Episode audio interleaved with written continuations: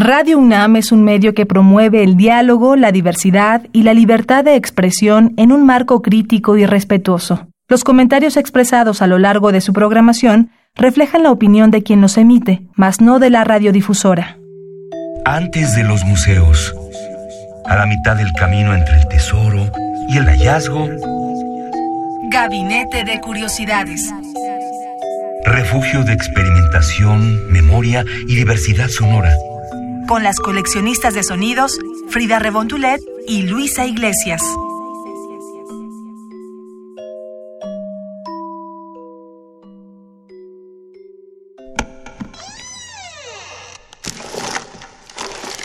De archivo.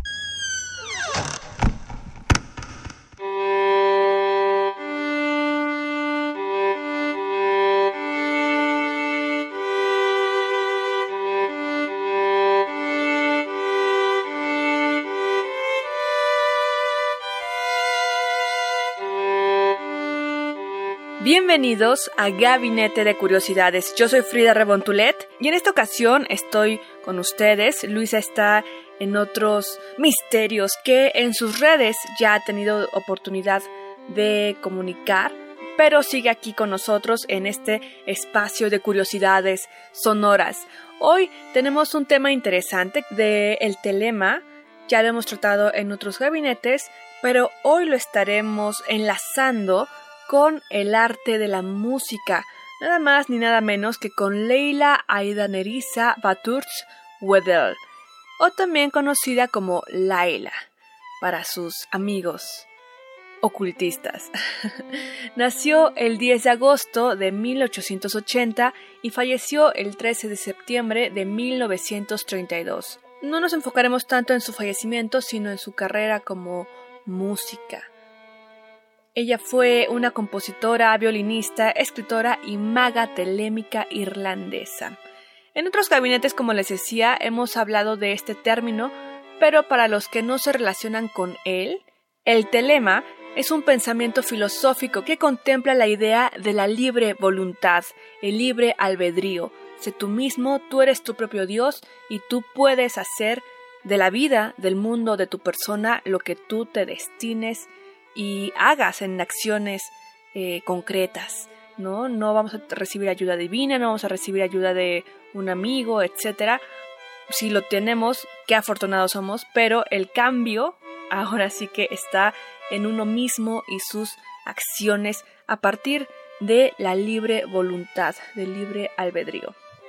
Esto en general, muy en general, es lo que plantea la filosofía telémica, que fue impulsada por el ocultista Alistair Crowley y también de Leila Weddell, pues fue ella una de las pioneras e impulsoras de este pensamiento, considerándose dentro de sus creencias como una de las más famosas mujeres escarlata, como las definía Alistair Crowley, que en su comunidad telémica representaba a esta o representa a esta mujer liberada, en contraste a el peso social Imagínense de ser mujer a inicios de 1900. Actualmente, en pleno siglo XXI, vemos que hay temas que pareciera que tienen que ponerse a consulta pública o que tendrá que importar la opinión de otra persona sobre la libertad de uno mismo con su cuerpo. Así que en estos tiempos donde se está resignificando las masculinidades,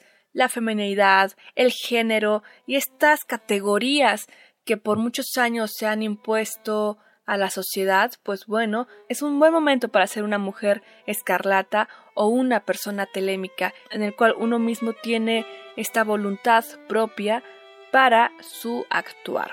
Pero bueno, nos estamos desviando un poquito del tema, así que regresemos a Weddell y Crowley, que se conocieron en 1908 por sus actividades culturales. Ellos estaban pues en todas las artes, ¿no? Que van al museo, que van a la exposición. Ellos se conocieron en el teatro y de ahí comenzaron una relación de amistad que se tornaría en esta relación pues sentimental de pareja y también mucho eh, del intelecto. Era una pareja muy intelectual que se dedicaron a estudiar los saberes del ocultismo, pero también de las artes. Se nutrían uno del otro y fueron creciendo en paralelo en sus intereses particulares Y ya hemos hablado de Alistair Crowley, el satanismo, el telema, las ciencias ocultas, combinadas con las artes, con la música, con la literatura, con el cine, con referencias de músicos actuales. Y bueno, hoy lo vamos a dedicar a esta mujer que poco se conoce de ella en, lo cotidiano, como uno pudiera tener las referencias, por ejemplo, de Alistair Crowley. Así que se lo vamos a dedicar a esta mujer violinista, Leila Weddell, y hoy conoceremos su trabajo como compositora, ya que no podemos asegurar, lamentablemente, que estas grabaciones presentadas sean interpretadas por ella, ya que están disponibles en YouTube. Les vamos a compartir el link en Twitter, arroba gabinetec-bajo. Ahí nos pueden estar escribiendo en estos momentos y van a tener estos enlaces. Pero ¿por qué no podemos asegurar que son interpretadas por ella? Pues porque al escuchar estas grabaciones se nota que tiene un tratamiento sonoro que es más representativo de nuestra época que de aquellos años finales de 1800 e inicios de 1900. Así que por eso no lo podemos asegurar, pero lo que escucharemos sí es una composición para violín de Leila Weddell o Leila Weddell. Tenemos estas dos piezas para violín que fueron publicadas en el octavo número del primer volumen de El Equinoccio de Alistair Crowley en septiembre de 1912. Primero escucharemos un testamento de tono y posteriormente los ritos de Eleusis, con un intermedio donde estaré leyendo un poema de Crowley inspirado por Laila. No se vayan, están aquí en Gabinete de Curiosidades, Radio UNAM 96.1 de FM.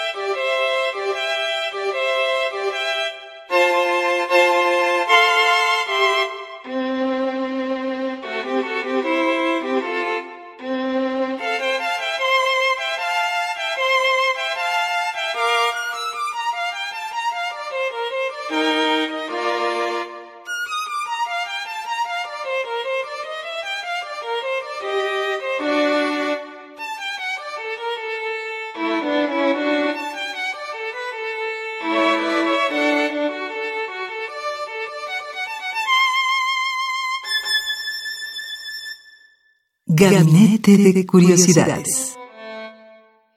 ¿Qué les pareció esta música de Laila Weddell, A Tone Testament o Un Testamento de Tono? Esta mujer violinista, maga, escritora, telémica de inicios del siglo XX, que era una revolucionaria en su pensamiento, en su forma de actuar. Muchos actualmente la considerarían una mujer adelantada a su época, con intereses bastante diferentes de lo que se esperaría en sociedad, aclaro, de una mujer nacida en 1880 particularmente. Así que bueno, antes de ir a la segunda pieza que tenemos de Laila, les quiero leer este pequeño texto que le dedica Alistair Crowley a Laila Weddell y se llama así. Líneas a una joven señorita violinista.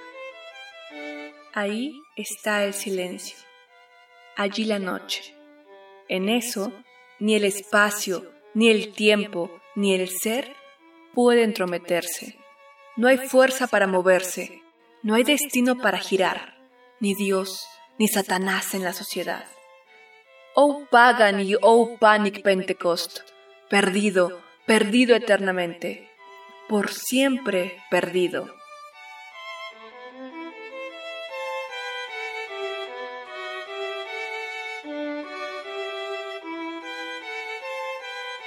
Este texto de Alice Crowley fue obtenido de los escaneos del libro Equinox que están disponibles en internet, en Twitter, en arroba gabinetec-bajo. Les pondremos la liga de este poema y un par más que seguramente dedicó a Leila Weddell, pues están dedicados a una joven violinista que coincide con la profesión de Leila Weddell. Y bueno, ya hemos comentado esto, que ellos tuvieron esta relación y se conocieron precisamente así en el teatro y haciendo violinista y pues fue su mayor inspiración para escribir también. Ella también escribía, ya luego le dedicaremos un gabinete a sus textos, con música claramente de, ella o de su grupo de telémicos. Pero bueno, hasta aquí llegamos en Gabinete de Curiosidades. Esperemos que les haya gustado mucho esta entrega. Si quieren escuchar más Gabinetes de Curiosidades, pueden entrar al podcast de Radio UNAM y de Gabinete de Curiosidades que está en la página radiopodcast.unam.mx. Ahí en la G buscan Gabinete de Curiosidades y estarán la mayoría de nuestros programas. Nos despedimos con esta segunda pieza de Leila Weddell llamada Los ritos de Eleusis. Leila Weddell, el telema y más aquí en Gabinete de Curiosidades. Yo soy Frida Rebontulet, les deseo un excelente día, compartan nuestros contenidos si es que son de su agrado y si no, pues escríbanos también qué les gustaría escuchar aquí en Gabinete de Curiosidades. Síganos en Twitter, arroba gabinete bajo y siguen en la programación de Radio UNAM 96.1 de FM, Experiencia Sonora.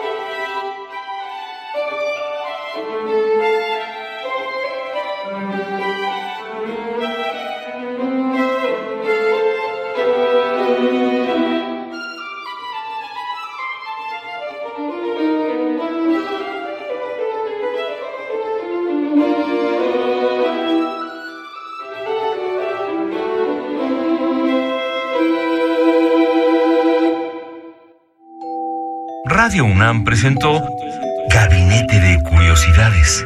Refugio de experimentación, memoria y diversidad sonora.